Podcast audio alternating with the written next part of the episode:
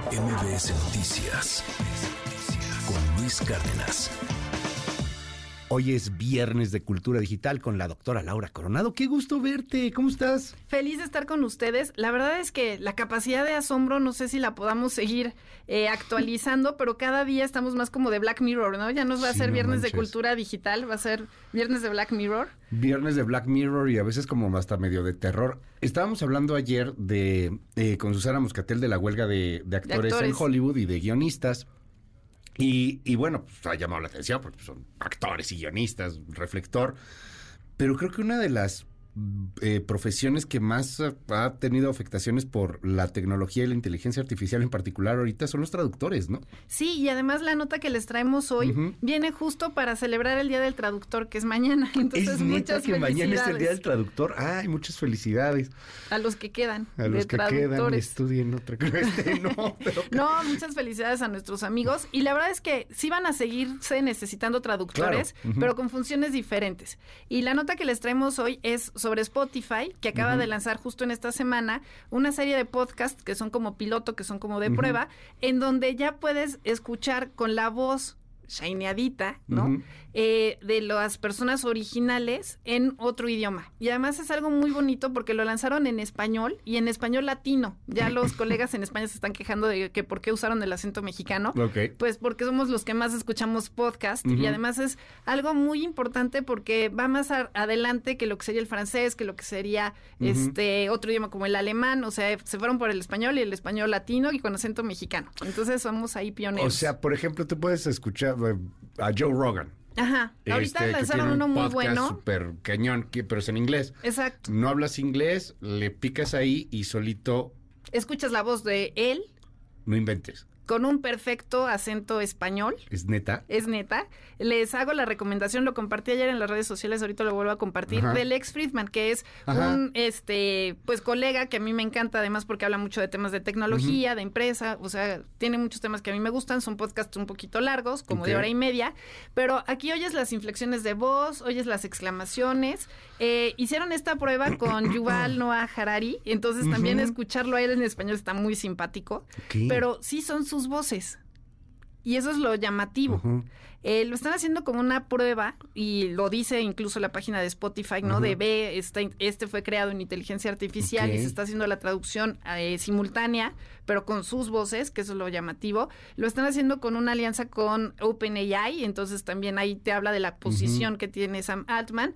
Pero lo curioso también a mí me parece es que aunque vamos a verlo y lo vamos a disfrutar, eh, lo que ellos están diciendo es, es solo una prueba piloto porque puede prestarse a fraudes y no sabemos Claro. cuál va a ser el alcance de este tipo de tecnología. Entonces lo queremos acotar, lo queremos circunscribir. No va a estar abierto a todas las personas que hacen podcasts. Entonces vamos a ver cómo es esta sinergia o no y qué tanto va a crear una brecha entre tú eres de primera línea y tus podcasts sí se van a ver así y cuáles no van a entrar en eso. Y si vas a llegar a otros mercados, porque también el podcast es como algo muy local, ¿no? Sí, claro. O sea, tenemos como personas que buscamos porque nos hablan en nuestro propio idioma y también es algo que nos habla acerca del lenguaje y cómo es este contraste, no sé si recuerdas esta nota que vimos la semana pasada, del Congreso en España en donde empiezan a hablar con lenguas oficiales o Ah, cooficiales y entonces Sí. hablan en gallego, ha- hablan este en catalán, hablan en distintos idiomas y cómo algunos de ellos empiezan a pelear. Entonces, por un lado dice Spotify, estamos rompiendo con la Torre de Babel, ahora todos vamos a tener el mismo idioma, el mismo lenguaje, y vamos a ver si ahora nos entendemos más. Que en una sociedad Hmm. polarizada, creo que es algo muy llamativo, el que queramos uniformarnos de alguna manera. Nelson Mandela decía que si tú le hablas a una persona en un idioma que comprende, llegas a su cabeza. Pero si le hablas en su idioma, le llegas al corazón. Oye, eh, es. Qué, qué bella frase la de, la de Nelson Mandela. Es un tema que le pega, creo que también a, a- a mucha gente que, que se dedicaba a este asunto. O sea, la industria del doblaje. Sí, van a ser los primeros en eh, estar en peligro en el sentido de, ¿y Claro. ahora qué voy a hacer? Y lo que tenemos que ver es reinvención. ¿En qué me refiero con este tema de reinvención? ¿Qué es lo que no hace la inteligencia artificial? El contexto. Porque aunque te traduce, muchas veces la traducción puede ser Es errónea, es muy literal. Entonces lo que va a necesitar estas empresas es que los traductores que tienen todo este bagaje le diga, esto está bien, esto está mal, esta inflexión está así, este chiste se traduce así porque el Claro. chiste no lo puedes hacer literal porque si no, no llega. Y entonces lo que van a necesitar ahora es ese expertise que llevan años trasladado a otro tipo de herramientas, otro tipo de habilidades. Yo decía, es mala, pero sabes que es que no, no es tan mala. Me, me acordé de pronto, yo creo que a ti te tocó también, este, ¿te acuerdas de Power Translator? Ah, sí, claro. El software que vendían, Sí, el Power- sí, en un. CD lo instalabas en tu computadora y a mí se me hacía como el demonio, ¿no? O sea, ay, lo ponía de inglés, español o a varios idiomas, pero sí lo hacía extremadamente mal, era horrible. Este, últimamente está utilizando a veces el chat GPT o BART, lo hace bastante bien. Bart lo hace lo muy hace bien. muy, muy bien. Incluso cuando le preguntas que hemos hablado de los prompts, Ajá. ¿no? Estas indicaciones que les tienes que dar, eh, es muy fácil, ¿no? Por Sí. ejemplo, le dices dime o dame y te dice lo mismo, ¿no? Este, en inglés a veces pues es más difícil tener el prompt y entonces te ayuda a tener el prompt Sí, la claro. propia inteligencia artificial, ¿no? El decir cómo debo de preguntar o qué es lo que debo de preguntar. Esta semana ha estado llena de noticias, ¿no? O sea, vemos el piloto automático de Mercedes que le está agarrando, ah, Sí. ganando la carrera ahorita a Tesla. Estamos viendo demandas de monopolio en Estados. Unidos. Amazon está entrando a la inteligencia artificial. O sea, son tantas las noticias que por eso te decía que no sabía si lo podríamos asumir. Y al final lo que vamos a ver es que ni siquiera nos están preguntando. O sea, Meta también está diciendo que WhatsApp ahora va a tener inteligencia Sí. artificial. Entonces, creo que vamos a estar sumergidos en toda esta tecnología y que no hay vuelta atrás. O sea, no podemos ser ermitaños. Nadie nos preguntó si queríamos o no tener internet. Claro. Y ahora pues vamos a tener que vivir con la inteligencia artificial. ¿Qué va a pasar con los traductores? Lo que te mencionaba, que vamos a buscarlos para otro tipo de funciones. Carreras como las de lingüistas, que antes eran como algo pues muy pequeñito y muy Claro. de nicho y que no tenían tantos alumnos, ahora van a tener un boom.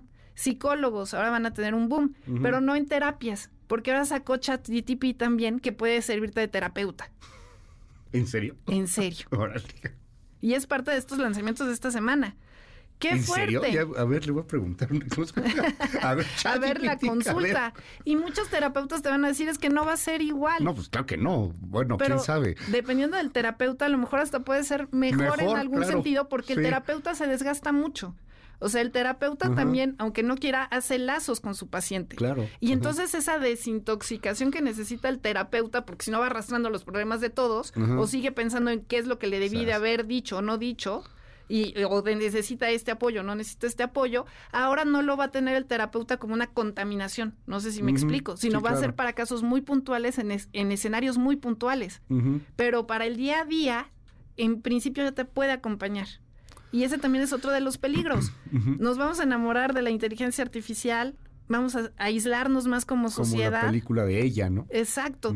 O eh, si en realidad es nada más un complemento para que el terapeuta tenga calidad de vida y solamente se dedique a determinadas cosas que son muy puntuales, para que el traductor sea bien pagado porque sus habilidades son diferentes a lo que es mecánico. Claro. Pero muchas veces también es esta parte de qué vamos a querer nosotros como usuarios. A mí me gusta, por ejemplo, más escuchar a Los Simpson en la versión Ajá, en El español actor de doblaje de, de Homero era increíble. Y era mucho mejor que la Era versión norteamericana. Entonces, vamos a ver también qué queremos nosotros como localistas, Claro. ¿no? O sea, esta parte de un mercado global, pero que tú también quieres un sabor de lo que te pertenece, de lo que es tuyo. Qué tiempo tan interesante para estar viviendo y para platicarlo aquí. Doctora, muchas gracias. Mil Laura gracias. Coronado. Me pueden seguir en arroba soy Lau Coronado. Les comparto también un video buenísimo, el avatar de eh, este personaje de Lex Friedman, entrevistando a Mark Zuckerberg con los Oculus a distancia y ahora ya no son muñequitos, ya sí son eh, pues imágenes ¿Ah, sí? fotográficas y está súper bueno el video, entonces también se los comparto. Ah, ahorita lo vemos. Ha estado, bueno, te- les digo, eh, tecnología todo lo que da, no me da tiempo de traerles todas las notas, pero me siguen en arroba soy Lau Coronado, invitarlos, hoy hablamos de inteligencia artificial en CEU, entonces no se lo Ah. pierdan, hoy a las 5 de la tarde. Qué Muchísimas padre, ¿en ¿dónde vas a gracias. estar? Voy a estar en el auditorio Ricardo Flores Magón, entonces invitadísimos todos. Muchas gracias, muchas gracias. Mucho éxito en ciencias políticas, ¿no? Sí, en la Facultad de Ciencias Políticas y Sociales de la UNAM es el Comunicafest y ahí vamos a estar participando hablando de identidad mexicana e inteligencia artificial. Va a estar interesantísimo. Muchas gracias. Es la doctora Laura Coronado. MBS Noticias con Luis Cárdenas.